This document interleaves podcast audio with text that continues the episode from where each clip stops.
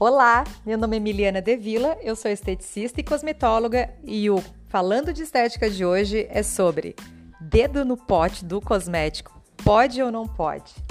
Gente, essa é uma das perguntas mais frequentes entre os meus alunos, minhas alunas, clientes, minhas amigas, meus familiares. E é o seguinte: como é que a gente vai saber se pode ou não pode?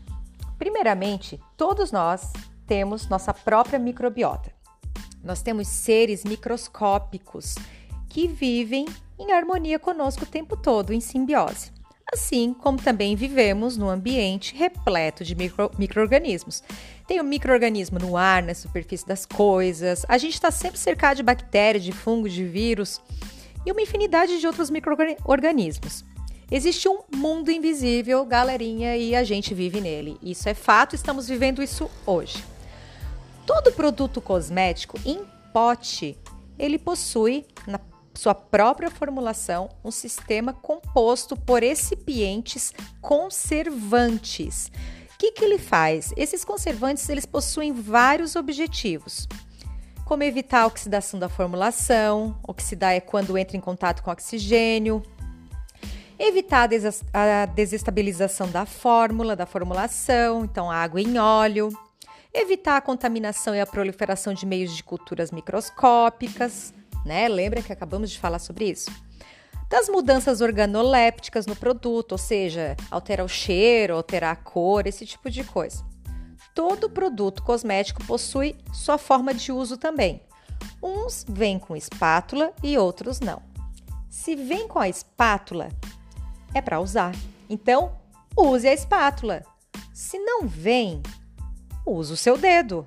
Mas é certo isso, Mili? Eu vou então usar o meu dedo? Vamos pensar um pouquinho, vamos raciocinar um pouco.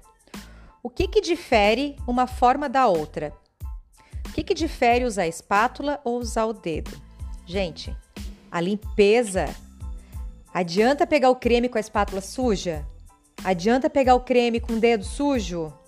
Então pensem comigo: se a conduta de limpeza for correta, ambas as formas serão toleradas pelo próprio sistema conservante do produto. Olha só que mágica! A sujeira, gente, é o que determina a vida útil do seu produto cosmético. Então, leia as instruções, guarde o seu pote no local apropriado, veja o que o fabricante fala e sem neuras, sem culpas. Esqueceu de lavar o dedo? Paciência. Esqueceu de lavar a espátula? Paciência também. O que vai acontecer é que vai diminuir a vida útil dos princípios ativos dentro do seu produto cosmético. Mas também, é, dificilmente será uma piscina olímpica proliferada por germes e bactérias. Oh, não, isso não, gente.